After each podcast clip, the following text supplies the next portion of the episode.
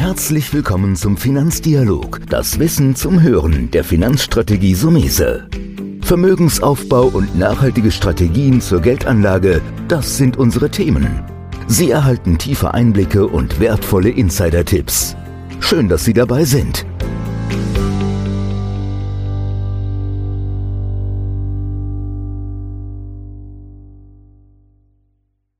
Heute bei mir Dr. Rainer Zittelmann, zugeschaltet via Zoom. Herr Zittelmann, erstmal vielen Dank, dass Sie die Zeit haben und ich glaube, wir haben ein sehr spannendes Thema.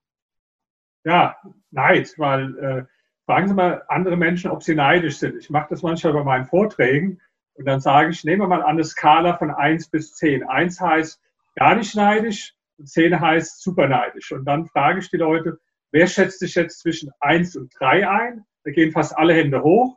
Dann frage ich, wer schätzt sich zwischen sieben und zehn ein und da melden sich nur zwei, drei ehrliche. So, wenn es so wäre, da gäbe es praktisch gar keine Neider. Und das ist auch schon mit ein zentrales Thema der Neidforschung. Das wissen viele Menschen gar nicht. Es gibt eine umfangreiche wissenschaftliche Forschung über Neid.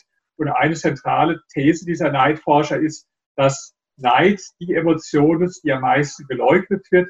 Das heißt, die Emotion, die Menschen vor sich und vor anderen gar nicht zugeben. Schon ein ganz interessanter Befund. Ja, Sie haben da einiges ja an, Sie sind ja Soziologe und Historiker, haben ja einiges an Studien zu dem Thema gemacht. Ähm, ich denke, das hat dann auch so ein bisschen geführt, dieses Neidthema, dass Sie äh, in die Gesellschaft und ihre Reichen, Publikationen, ein tolles Buch, das ich auch gelesen habe, das Sie geschrieben haben, da war wahrscheinlich auch die Grundlage dieses Thema Neid, auch in Bezug auf einfach vielleicht erfolgreiche, auch finanziell erfolgreiche Menschen. Ja, also das, äh, um das zu erklären, das, Die Gesellschaft und ihre Reichen, das ist in der Tat die erste, weltweit erste internationale Studie, wo man verglichen hat die Einstellung zu reichen Menschen, und zwar in vier Ländern. Wir haben mit einem äh, oder mit zwei renommierten Meinungsforschungsinstituten Befragungen gemacht in USA, Großbritannien, Frankreich und Deutschland und wollten herausfinden, wie stehen die Menschen in diesen Ländern eigentlich zu Reichen und wie sozial neidisch sind die Menschen in diesen vier Ländern.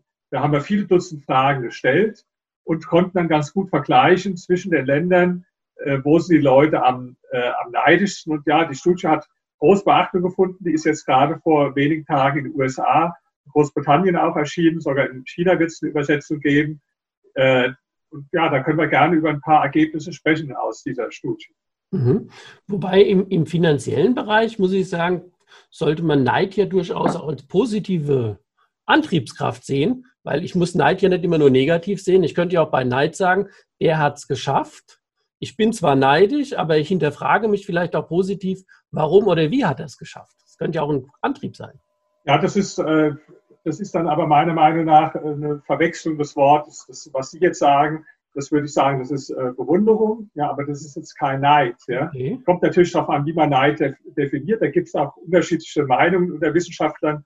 Also es wurde diskutiert, gibt es etwas wie gutartigen Neid? Das ist ja das, was Sie gerade sagen. Ja.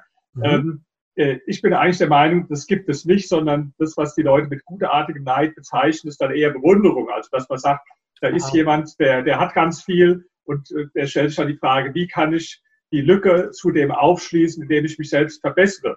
Das ist aber nicht Neid. Neid heißt, dass ich dem anderen was wegnehmen will, auch wenn ich selbst gar keinen Vorteil davon habe. Also ich sage mal ein Beispiel, wenn jetzt der Nachbar ein äh, äh, tolles Auto hat, ja, äh, dann, äh, und ich beneide statt darauf, dann geht der Neid nicht unbedingt automatisch weg, wenn ich mir selbst auch eins kaufe.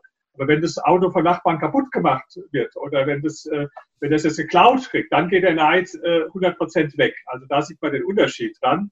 Und wir haben jetzt bei dem Finanzthema, also wir haben den Neid sehr eng definiert, ähm, um es auch nicht dem Vorwurf auszusetzen, wir würden hier leichtfertig äh, irgendwo viele Menschen als neidisch bezeichnen. Wir haben also gesagt, Neid tritt insbesondere dann auf, wenn jemand äh, dem Bessergestellten, also in dem Fall dem Reichen, was wegnehmen will, auch wenn er nichts davon hat. Und da war zum Beispiel also eine der Fragen, die wir gestellt haben, war, ähm, wären Sie dafür, Millionäre mit sehr hohen Steuern zu belegen, auch wenn sie selbst äh, keinerlei persönlichen wirtschaftlichen Vorteil davon hätten. Ja? Das war zum Beispiel eine Frage, die wir gestellt haben. Oder eine andere Frage, die wir gestellt haben, wären Sie dafür, die Gehälter von Vorständen von großen Unternehmen drastisch zu reduzieren und das Geld an die Angestellten gleichmäßig zu verteilen, auch wenn jeder nur zwei oder drei Euro mehr hätte. Also das gleiche Prinzip wieder, dem einen wird viel genommen, der andere hat im Grunde nichts davon. Und dann die dritte Frage war die Schadenfreude-Frage, weil Schadenfreude und Neid hängen sehr eng zusammen. Die hieß dann, wenn ich mal höre, dass ein Millionär durch ein riskantes Geschäft viel Geld verliert, dann denke ich, das geschieht dem Recht. Ja, und Menschen, die jetzt, äh, wir haben dann beobachtet, Menschen, die zum Beispiel alle diese drei Fragen mit Ja beantwortet haben, dass die äh, ganz anders strukturiert sind als die Menschen, die es mit Nein beantwortet haben. Und das war auch in den Ländern verschieden. Ja, zum Beispiel in Großbritannien und USA, da war es so, dass nur ungefähr die Hälfte der Leute starke Sozialneid haben.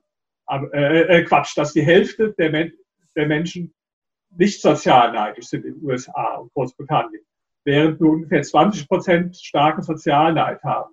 Das ist in Deutschland und Frankreich ganz anders. Also wir haben dann sogar etwas ausgerechnet, das äh, nenne ich den Sozialneid-Koeffizient. Der zeigt also, in welchem Verhältnis Neider und Nicht-Neider stehen in einem Land.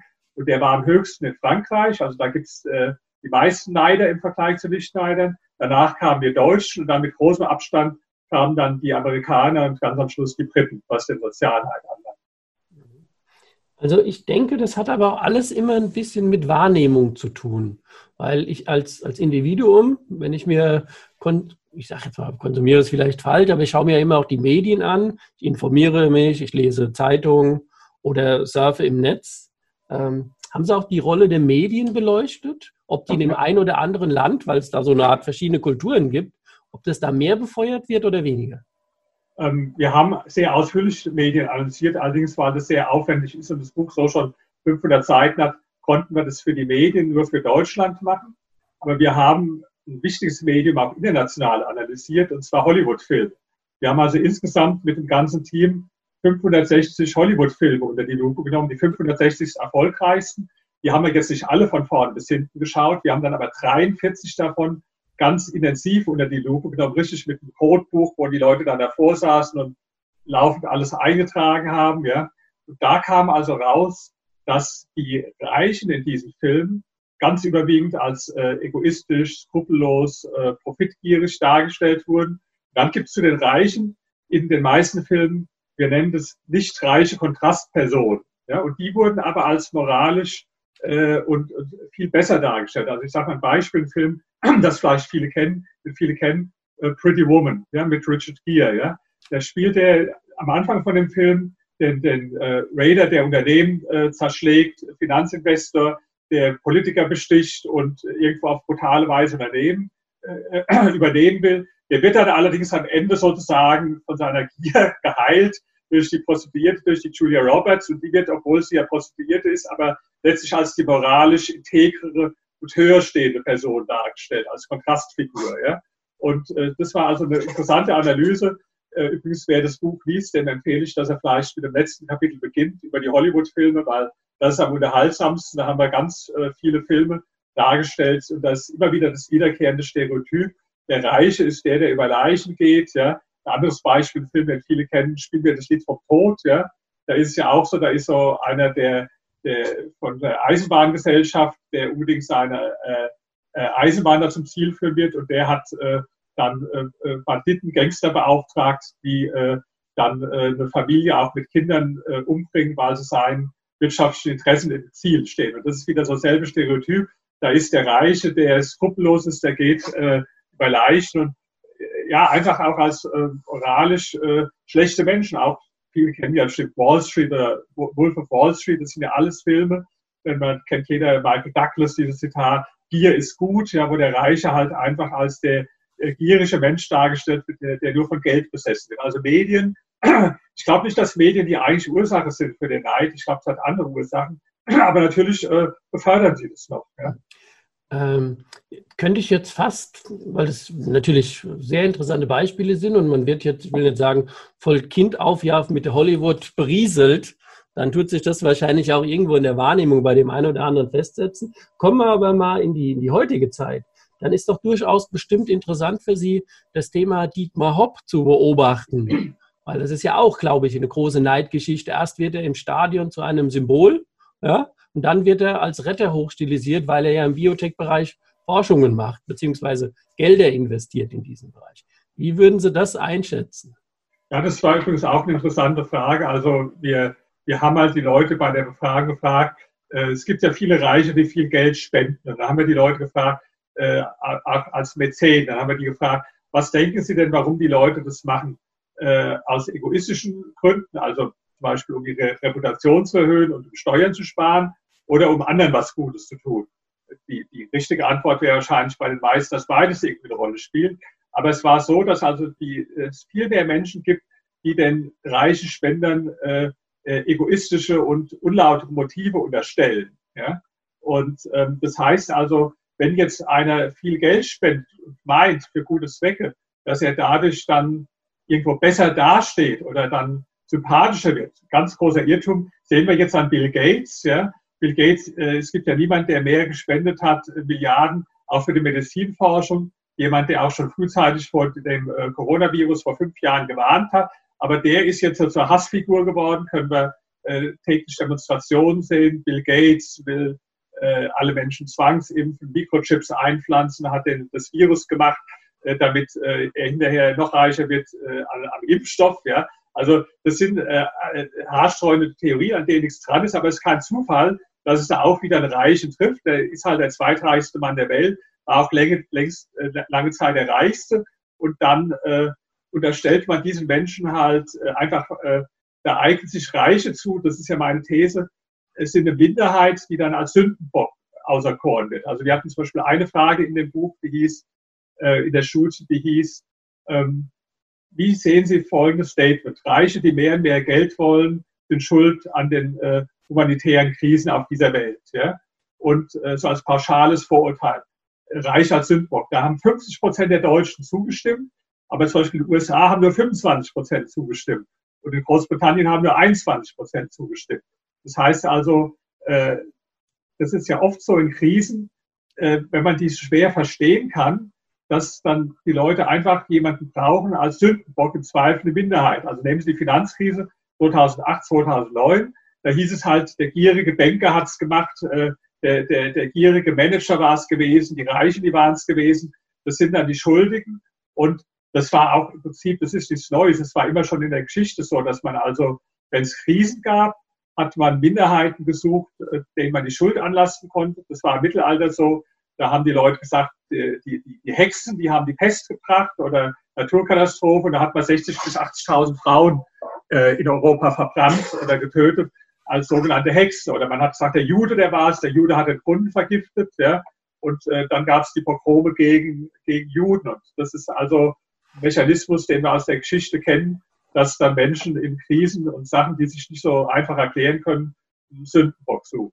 Ja, aber ist, ich frage mich dann immer, ist das so irgendwie ein Urreflex in uns allen drin, der, der nach dem Motto, ich fühle mich besser, wenn es dem anderen schlechter geht? Jetzt mal ganz allgemein kurz das Thema Finanzen verlassen, sondern ganz explizit gefragt, ist das, ist das in uns allen irgendwo verankert? Vielleicht auch unterschiedlich? Ja? Diese leichte Schadenfreude, nennen Sie jetzt nicht mal Neid, nennen Sie jetzt mal kurz Schadenfreude. Oder wie definieren ja, Sie das? Also Neid und Schadenfreude hängen ganz äh, eng zusammen. Ich sage mal, ein lustiges Experiment gemacht. Man hat so Leuten Fotos gezeigt, wie sich jemand auf eine Parkbank setzt mit einem Kaugummi. Da hat er ein Kaugummi dran kleben. Ja. Da hat man einmal einen äh, sehr gut angezogenen Investmentbanker gezeigt und dann eine normale Person. Und hat gemessen, die Reaktion im Gesicht, die kann man also so äh, äh, messen mit bestimmten äh, äh, Vorrichtungen. Ja? Und dann war also die, die Schadenfreude, die sich dann das, das äh, Lachen äh, oder Lächeln ausgedrückt hat, wie sich die Gesichtsmuskeln verändert haben bei dem Investmentbanker, wenn er sich das Kaugummi gesetzt hat, also viel größer als bei der äh, normalen Person. Ja? Also ich will mal so sagen, ja, ähm, was ist der Grund für Neid? Mal, wenn ich neidisch bin, gebe ich zu damit, dass der andere was hat, was ich gerne hätte erstmal. Ja? Und dann führt es doch zu der automatischen Frage sehr schnell, warum habe ich es denn nicht? Ja? Und äh, das geht sehr leicht an Selbstwertgefühl. Äh, die, die, Frage, warum habe ich es denn nicht? Ja? Und wenn ich jetzt äh, dann für mich so eine Erklärung habe, ja, der ist ja nur reich geworden, weil er, äh, weil er äh, gierig ist und geizig ist, weil er moralisch minderwertig ist, ja, dann habe ich eigentlich für mich eine ganz gute Erklärung, warum ich nicht reich geworden bin, ja im Gegenteil, dann, dann wird meine, äh, meine eigene wirtschaftliche Erfolglosigkeit wird sogar noch zum Beweis dafür, dass ich ein guter Mensch bin, ja. Weil ich sage, äh, ich bin halt so ein guter Mensch, ja, deswegen konnte ich gar nicht reich werden, weil reich kann man ja nur werden, wenn man jetzt äh, so skrupellos und gierig ist und da ich nicht skrupellos und gierig bin, bin ich nicht reich. Oder es ist auch vielleicht eine noch tiefer gehende Sache. Ähm, die, die Menschen, die haben irgendwo so eine unbewusste Gleichheitsvorstellung im Kopf. Die meinen, dass irgendwie die Natur alle Menschen gleich gemacht hätte, was ja äh, abwegig ist, was objektiv nicht der Fall ist. Ja? Und wenn jetzt auf einem Gebiet jemand besonders gut ist, nehmen wir mal an, der ist reich und hat da drei Pluspunkte, dann wollen die Menschen dem auf einem anderen Gebiet äh, dann vier Minuspunkte geben, damit sie damit wieder über dem stehen. Und das trifft nicht nur für Reiche zu. Ich arbeite gerade, meine nächste große Forschungsarbeit wird über Vorurteile und Stereotypen zu schönen Frauen.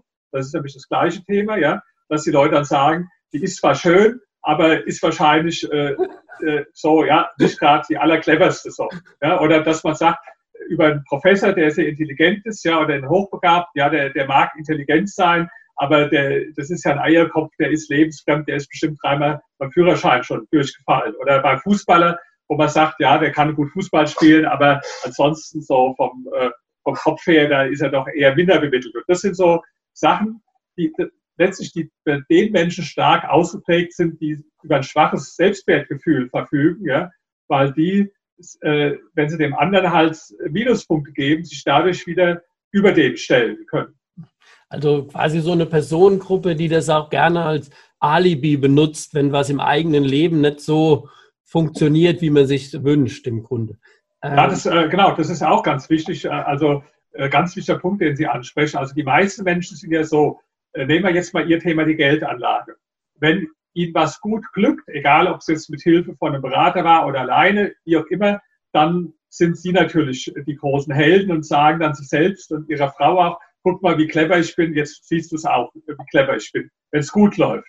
Wenn es schlecht läuft, dann ist aber so, dass Sie nicht selbst die Verantwortung übernehmen, sondern dann sagen Sie, guck mal, der Schweinehund, der hat mich falsch beraten, dieser Banker, dieser Vermögensberater, dieser Fondsmanager, oder überhaupt äh, Aktien ist Teufelszeug, ja, äh, irgend so was. Das heißt, da wird die Schuld anderen gegeben. Und so sind also viele Menschen ihr ganzes Leben lang. Also wenn sie in der Schule versagen, dann ist der Lehrer schuld. Wenn sie beim Führerschein durchfallen, ist der Fahrlehrer schuld. Und überhaupt, wenn sie im Leben versagen, dann liegt es entweder am Kapitalismus oder daran, dass die Mutter sie vielleicht mal falsch auf den Pott gesetzt hat, wo sie äh, klein waren. Ja? Das ist ja so die Denkstruktur von äh, sehr vielen Menschen. Ich habe ja jetzt ein anderes Buch geschrieben, äh, Psychologie der Superreichen, wo ich mit 45 äh, sehr vermögenden Menschen lange Interviews geführt habe. Und da ist also rausgekommen, dass diese sehr reichen Menschen ganz anders denken. Die übernehmen die Verantwortung selbst für ihr eigenes Tun, auch für ihre Niederlagen ganz besonders. Also wenn die Niederlagen und Rückschläge erleiden, dann sagen sie immer, ich war es gewesen, ich habe die Verantwortung. Und das ist nicht, weil die jetzt Masochisten sind, sondern das ist, weil wem ich die Verantwortung gebe, dem gebe ich letztlich die Macht. Und wenn ich mir selbst die Verantwortung gebe, dann habe ich damit Macht über mein eigenes Leben. Und wenn ich mich aber als Opfer fühle, dann äh, gebe ich letztlich äh, anderen Menschen äh, die Macht. Und deswegen ist also ganz wichtig, die Leute, die, die reich werden, die übernehmen selbst die Verantwortung für ihre äh, Erfolge, aber auch für ihre Rückschläge. Mhm. Da wollte ich jetzt gerade hinkommen, weil wir haben jetzt einen, einen Zustand beschrieben, was Sie ja in detaillierten Forschungen und Studien ja auch belegt haben und ich denke auch weiterhin belegen werden. Und jetzt wollte ich, und Sie haben es gerade gesagt, dahin kommen, was kann ich tun, wenn ich mich selbst wenigstens reflektiere und sage, ähm, ich, ich trage so, äh, ich will nicht sagen, Neid gehen in mir, das hört sich jetzt blöd an, aber ich habe so eine Tendenz dazu. Ist das ein, ein Weg, wie man sich selbst verbessern kann oder auch Gesellschaften? Mehr Verantwortung fürs eigene Handeln, haben Sie schon gesagt. Was, was sollte man da angehen oder was kann man persönlich tun, um vielleicht aus dieser Falle rauszukommen? Also eine gute Frage. In der Tat ist das erste Mal, das ist ja jetzt ja nichts, was einem peinlich sein, das ist ja sehr verbreitet, Neid, ja. Und wahrscheinlich hat es jeder schon mal irgendwo in sich gefühlt. Aber die meisten Menschen, die leugnen das zwar, und zwar nicht nur vor anderen, sondern vor sich selbst. Und insofern haben Sie recht, ist mal der erste Schritt, dass man, dass man sich selbst mal einfach wirklich ehrlich und selbstkritisch überprüft, äh, habe ich nicht doch äh, Neidgefühle und in welchen Situationen habe ich diese Neidgefühle. Weil meine These ist ja, das war ja auch ein bisschen Ihre Überschrift, glaube ich, für unseren Vortrag, äh, für unsere Unterhaltung, ähm, dass man mit Neid auch sich selbst und dem, auch dem eigenen Anlageerfolg schadet. Ja, weil das ist meine zentrale These. Der Neid, äh, der schadet nicht nur den anderen, die beneidet werden. Das, äh, kann auch sein, ja, aber mit dem Neid schadet man vor allen Dingen einem einzigen Menschen, nämlich sich selbst. Ja, weil äh, wenn ich so eine destruktive Emotion habe, die ja auch nicht äh, angenehm ist, ja, also der, der Warren Buffett, der hat das mal gesagt, Neid ist die einzige Todsünde, die nicht angenehm ist. Er hat gesagt, also bei, bei Völlerei oder von, von Wollust gar nicht zu reden, das ist ja angenehm, ja, aber Neid ist eine durch und durch unangenehme äh, Emotion, mit der ich mir selbst schade, weil ich einfach meine Gedanken auch in die falsche Richtung denke, weil, äh, weil ich mich äh, die ganze Zeit mit anderen Menschen beschäftige, äh, wie man erreichen kann, dass es denen schlechter wird. Also das wir auch im politischen Bereich, wenn sie irgendeinen Vertreter der Linkspartei hören, dann ist immer die Lösung für alle Probleme der Welt, äh, wir müssen äh, ganz hoch die Reichen steuern, den Reichen was wegnehmen. Es kommt also sicher wie das Arm der Kirche. Äh, die machen sich nie darüber Gedanken, wie sie ihre eigene Situation verbessern, sondern die machen sich ständig Gedanken, wie sie den anderen was wegnehmen können. Ja? Und wenn natürlich meine ganzen Gedanken in diese destruktive Richtung gehen, ja, wie, wie kann ich jetzt für sorgen, dass es dem anderen schlechter geht, ja, dann zieht das natürlich die Energie ab, die ich eigentlich bräuchte, für viel sinnvollere Gedanken, nämlich wie kann ich meine Situation verbessern, dass, dass ich aufsteige. Das ist genau das Gegenteil von Neid. Hm. Ähm, Im Grunde war das eigentlich jetzt schon ein super Fazit, Herr Dr. Zittelmann. Ja, Sie haben es nochmal gut zusammengepackt. Aber mir ist trotzdem noch ein Gedanke gekommen. Der fasst das Fazit, also ich könnte fast jetzt sagen, beenden wir unser Gespräch, weil es super, aber ich bohre nochmal nach, vielleicht auch an der falschen Stelle. Es gibt aber auch so diese, diese na, ich will jetzt sagen Redensart oder Sprichwort, ähm, wenn du keine Neide hast, hast du keinen Erfolg. Das ist ja dann die überspitzte andere Seite. Oder ja, also es ist klar, deswegen sollte man sich auch nicht über Neid ärgern. Äh, das, äh, klar, es gibt ja, ich kenne das Sprichwort ein bisschen anders, äh, Mitleid kriegt man geschenkt, Neid muss man nicht verdienen. Ja? Und ich habe jetzt übrigens mal eine interessante Studie gelesen, ähm, vielleicht ist auch noch ganz lustig zum Schluss, eine neue psychologische Studie, Worum beneiden Männer andere Männer und worum beneiden Frauen andere Frauen. Ja? Das war nämlich sehr unterschiedlich. Also Männer beneiden andere Männer zuerst darum, dass sie mehr Erfolg bei Frauen äh, haben, also attraktivere Partnerin. Das ist an der Spitze. Danach kommt dann finanzielle Sachen, also wenn der andere mehr Geld hat, dann kommt Statussymbole und dann kommt äh, akademische Bildung, dann kommen so athletische Sachen. Ja? Und deswegen, sagen wir mal, bin ich zum Beispiel auch äh, mein ganzes Leben lang gewohnt, mit Neid umzugehen, weil bei mir, ich war immer bekannt dafür, dass ich die hübschesten Frauen habe. Das war schon mal ein Grund für Neid. Dann habe ich auch noch mehr Geld, dann habe ich zwei Doktortitel und dann habe ich auch noch eine athletische Figur. Also da kommt äh, und habe noch ein schönes Auto und äh, Bentley und so. Da kommt also alles zusammen, äh, wo man neidisch drauf sein kann. Bei Frauen war es anders. Da war, äh, da war an ähm, an äh, erster Stelle, wo die neidisch sind, wenn eine andere Frau schöner ist praktisch als sie. Ja? Das war also der Hauptneid. dann irgendwann kam auch noch, wenn die schöne Klamotten hat, ja, dann kamen auch noch ein paar andere äh, Sachen, wenn sie beliebter ist und so weiter. Da hat also zum Beispiel dieses äh, äh, Geld oder so, das hat dann gar nicht so eine, so eine Rolle gespielt. Ja? Also das ist auch eine ganz interessante Forschung, dass Männer und Frauen auf unterschiedliche äh, äh Dinge neidisch sind. Übrigens vielleicht das noch als kleinen Tipp wer sich für alle so Themen interessiert, nicht nur meine Bücher, sondern äh, wer, wer, gut Englisch kann, der kann mal meinen Namen eingeben und äh, Forbes dazu. Und äh, ich schreibe jede Woche auf Forbes einen Artikel. Da werde ich demnächst auch über diese Studie berichten. Also da geht es genau um solche Themen. Äh, wie hat man äh, Erfolg im Leben? Was kann man von denen lernen? Das ist in Amerika in Forbes äh, jede Woche eine Kolumne von mir. Ja, prima. Jetzt, ähm sehr erfrischendes Gespräch. Jetzt habe ich noch letzte, wirklich letzte Frage, die mir nochmal gekommen ist, weil es mir gerade einfällt. Ich habe auch so das Gefühl, und ich bin ja auch in der eigenen Wahrnehmung, dass Menschen, vielleicht habe ich mir das selbst auch schon mal so, oder sowas ist mir auch schon mal gegangen, du projizierst Neid auf jemand, den du eigentlich gar nicht kennst. Und dann lernst du diese Person vielleicht auch mal persönlich kennen und merkst, dass er so ganz normal ist, wie ich auch. Ähm, wie würden Sie das Phänomen nochmal beschreiben? Weil das ist ja diese Anonymität. Ich kann ja über die Gesellschaft neidisch sein, so was Sie wahrscheinlich in Forschungen, aber wenn ich jetzt jetzt runterbreche und sage, ich bin jetzt auf mein neu, der Nachbar zieht neu zu, ja, und irgendwie habe ich, was weiß ich, weil er ein größeres Auto hat und merke dann im zweiten Punkt, hey, der ist ja eigentlich ein ganz netter Kerl. Wie sehen Sie das? Also wir wissen das aus der Vorurteilsforschung. Es gibt eine sehr umfangreiche wissenschaftliche Vorurteilsforschung, mit der ich mich beschäftigt habe, dass man natürlich Menschen, die man nicht kennt oder soziale Gruppen, zu denen man keinen Kontakt hat, äh, eher dann mit äh, Stereotypen und Vorurteilen belegt, als jemand, den man kennt. Und das haben wir bestätigt in unserem äh, Studie, also findet man auch in dem Buch.